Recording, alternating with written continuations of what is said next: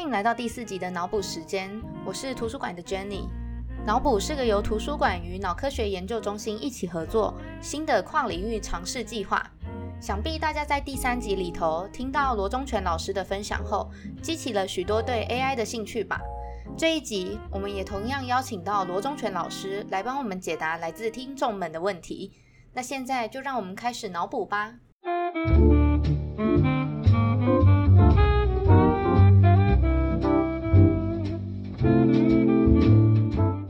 谢谢老师上一次与我们的分享。那今天的话呢，我们也再次请到罗忠全老师跟我们聊聊 AI。那还是先请老师跟我们打声招呼吧。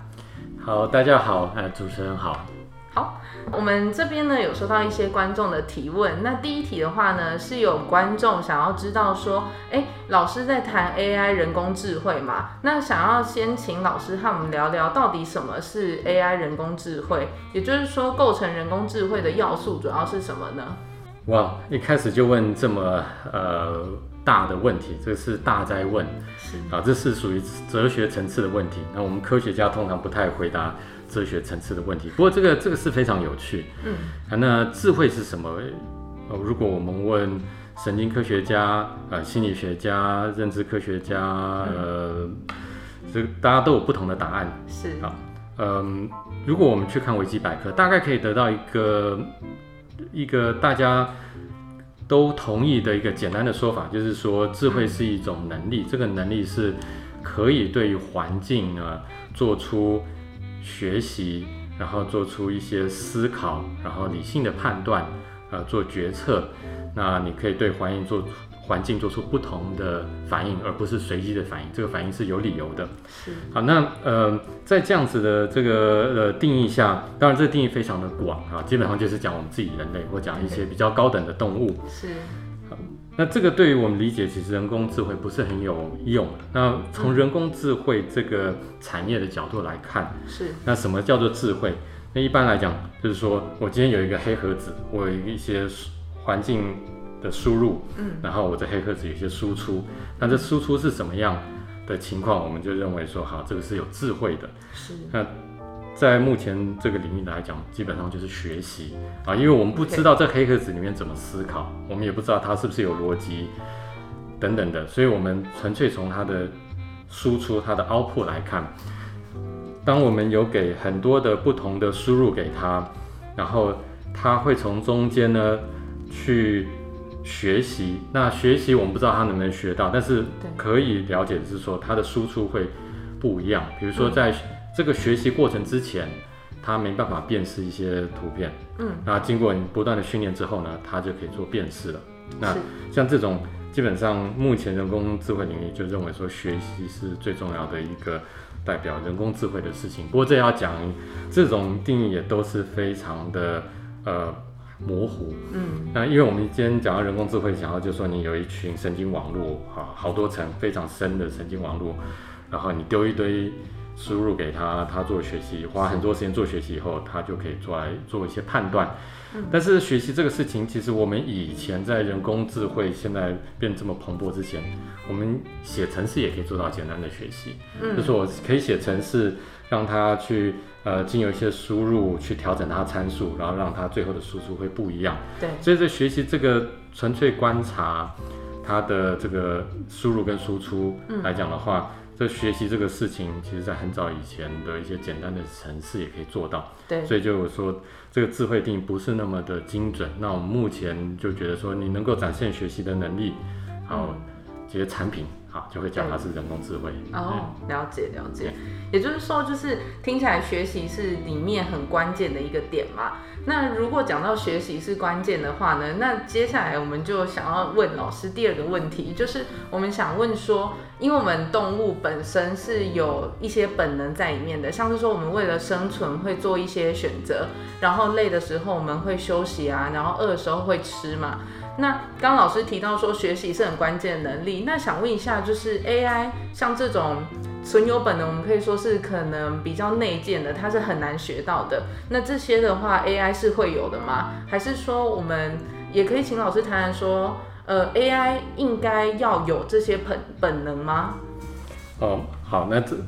呃，AI 会不会有？那其实看你怎么设计 AI，你可以设计 AI 让它有，然后我们一般的 AI 如果纯粹只是做一些图像的辨识，那它不需要这个。但是如果你今天是 AI 是坐在一个机器狗上，嗯，它会出去做一些事情，那这时候呢，你就必须要设计这个能力。那这个能力在 AI 领域里面，通常是有一个叫做，嗯，叫做 reinforcement learning 的一个这个呃中文翻作是啊强化学习嗯啊强化学习的这样子的这种学习方式来做到。那在这你拥有强化学习的这个 AI，嗯它就会去在在环境探索的过程中，对，它可以知道说什么样的行为或什么样的刺激或什么地方对它是有益的，什么样是对它有害的，那它会学会避开这有害的啊，去去取得这有益的。那这件事情很早以前，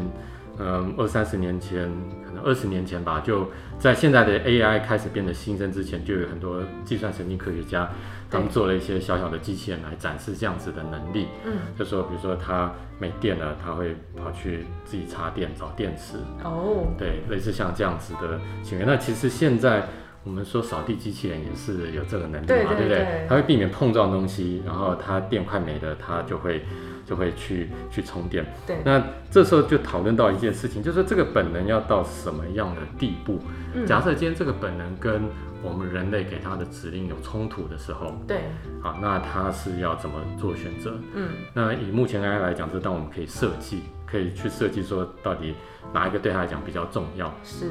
对，比如说你要一个机器狗出去送货，嗯，在大热天底下，它跑到一半发现这个太热了，对它机器有损害，对，那它决定躲到一个阴影底下，对，等到太阳下山以后，它再送货。那这个情况下，到底，嗯，这个就是它的像动物一样趋吉避凶的能力。那这个是不是我们想要的？嗯我觉得这个大概都是属于你设计者，嗯，看你一你的目的对思。考嘛，对那，有这个能力是现在的一些某些 AI 其实已经可以有了，然后也不难。哦，了解。那老师可以再多跟我们谈谈老师刚刚提到的这个 reinforcement learning 吗？呃，对，这个呃强化呃学习呢，是指说它这个是其实就是跟我们的大脑运作的呃原理有一点接近，就是嗯其实是从这个神经科学的研究来借用过来的。是，那是指说，我们今天在做一个动作，如果这个这件事情对于我们是好的，就说你呃得到了奖励，对那我们身体里面的某一些呃神经元，啊、现在知道是主要是类似像多巴胺这种神经元，它会分泌多巴胺，嗯，那会让我们这系统，我们心理上我们会觉得很高兴、很愉悦，嗯，那在在神经的尺度上，它就会去强化这个连接，对。那，让我们刚刚做的这个行为呢更强化。嗯，那如果今天反过来，如果今天是一个有害的东西，那就会呃把这个连接弱化，或者是去强化相反的这个避免避开的这个行为。嗯，啊，仅仅有这样子不断的尝试呢，那我们就会学会某些行为是对的，某些行为是错的。那啊，大家可以想象，其实我们小孩子从小到大，其实就是不断的是这种强化学习，对不对？对，我们考试考好了被称赞，我们就说啊，下次再努力。嗯，那做的不好事情被责骂了，我们下次就避免。嗯，那这个这样子的，也就是呃有些 AI 是用这样的方式来训练，尤其是属于那种要在环境中探索，然后它有很多未知的可能、未知的刺激，对。那就适用于这种强化学习。哦，了解。所以刚刚听老师讲，就是强化学习里面，其实，在 AI 的呃这个范畴里，它有呃奖，除了奖励以外，连责骂也有被包含在里面嘛。对，那就是想问老师一个就是很关键的问题，就是呢，之前我们在张老师的节目里面有提到说，就是呃奖励和责骂哪一个对就是小孩的成长或者说对教育是比较有显著的影响力的。那老师觉得，如果今天换到 AI 身上的话，哪一个部分就是奖励和责骂会比较有影响力呢？呃，如果回到动物上来讲的话，我我老实说这个题目非常的敏感啊。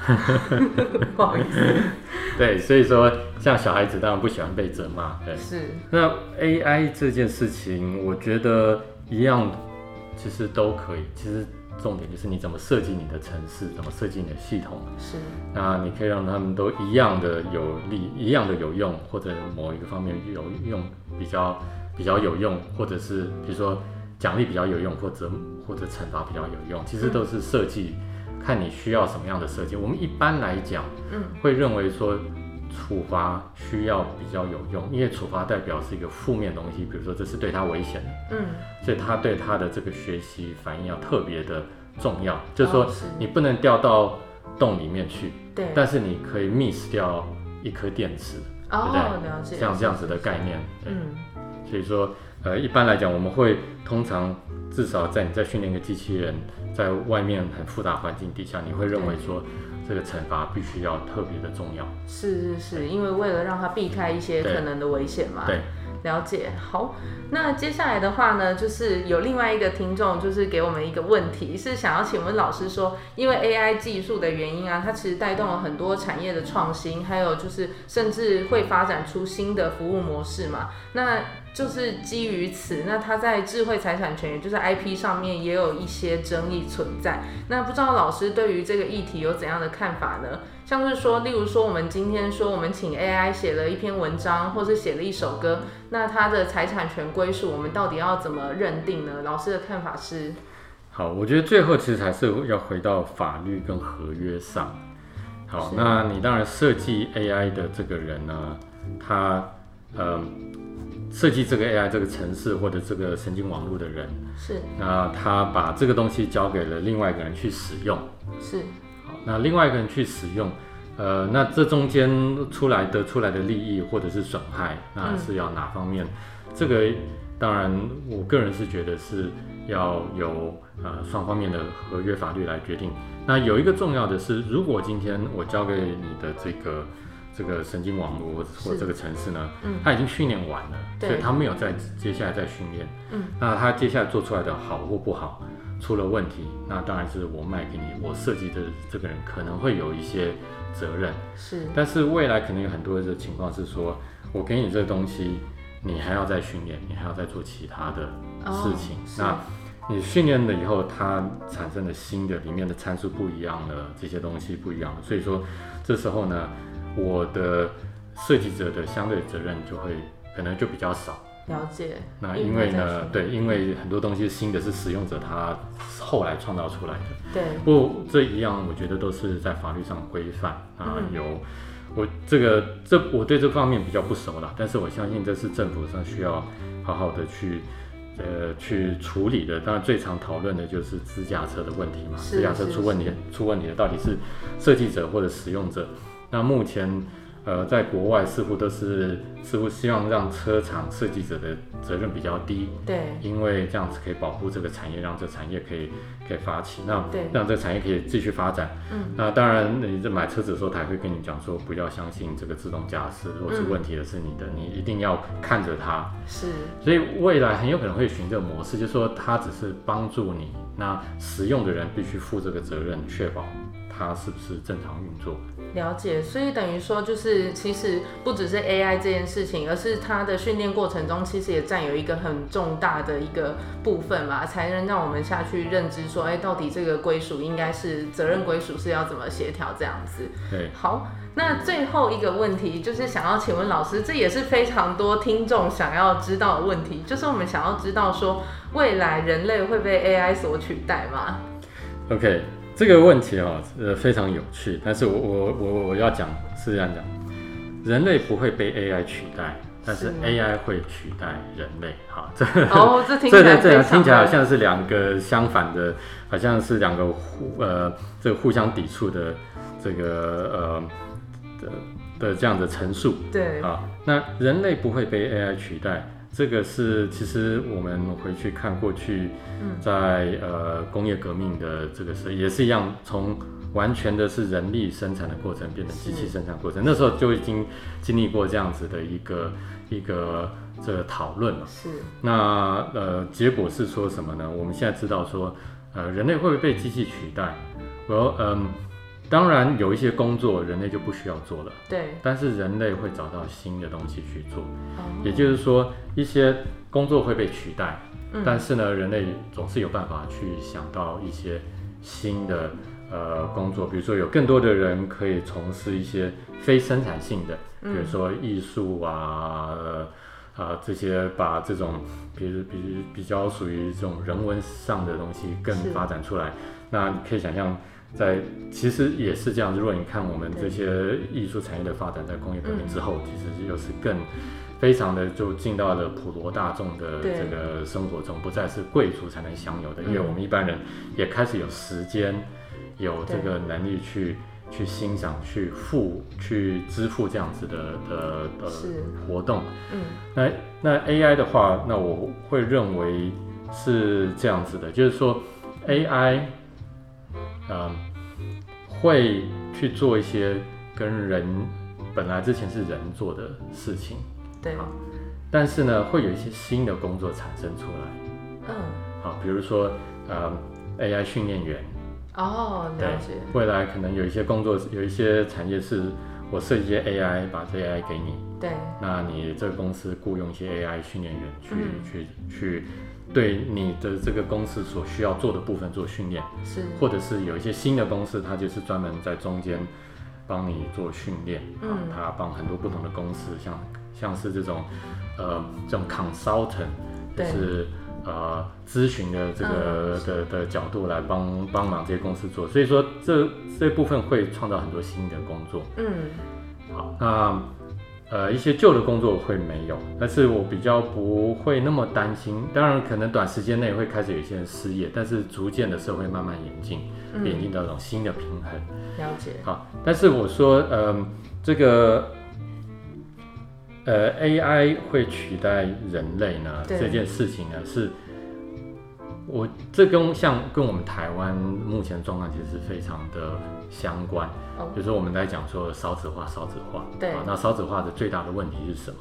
啊，并不只是说人口减少，嗯我们大家都觉得台湾人太多了，减少一点没什么关系。重点是在于说，老年人的比例会变得非常多，对，那变成我们年轻人的工作都要来支持、来帮忙这老会有人照顾对对对对，所以变得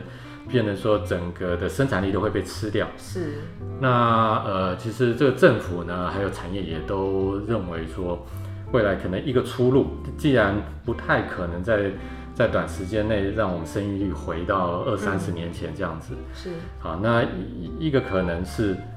那就是 AI，就 AI 可以帮忙，如果你可以做出可以帮忙照顾老人或者取代一些工作，那我们就变成一个人可以做两三个人的工作，嗯，是，对，比如说一个人我可以去指挥，去去去呃训练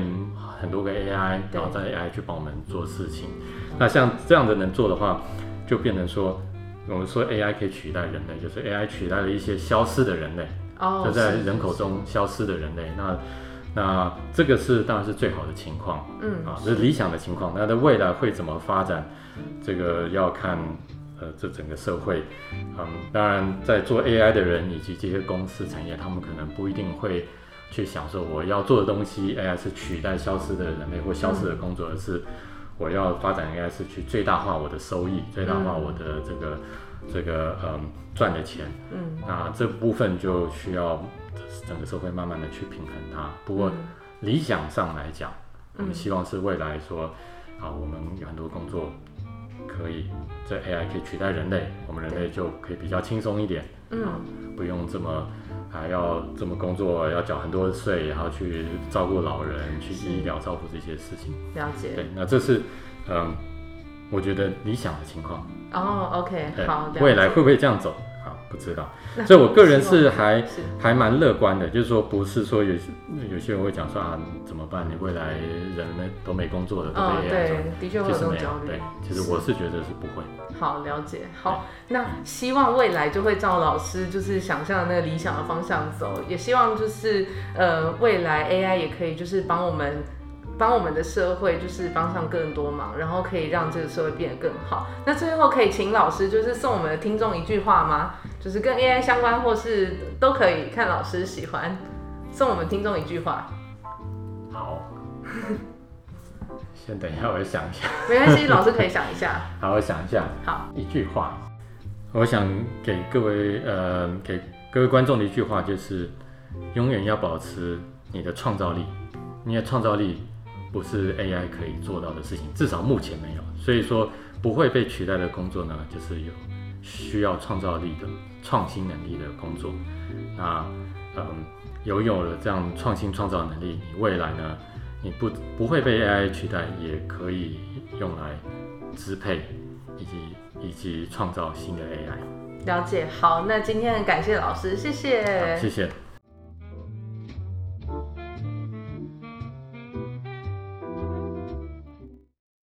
感谢罗老师精彩的回答，让我们收获很多。脑科学发展至今，在生活中显得越来越重要。为了推广脑科学的应用，图书馆与脑科学中心将在年底举办脑科学中心的特展。而脑补节目也随时欢迎各位听众踊跃在图书馆或是脑科学中心粉砖上提问，与我们分享心得。下一次的脑补，我们将邀请到朱利安老师与我们谈谈跨领域相关的议题。有兴趣的朋友可别错过喽！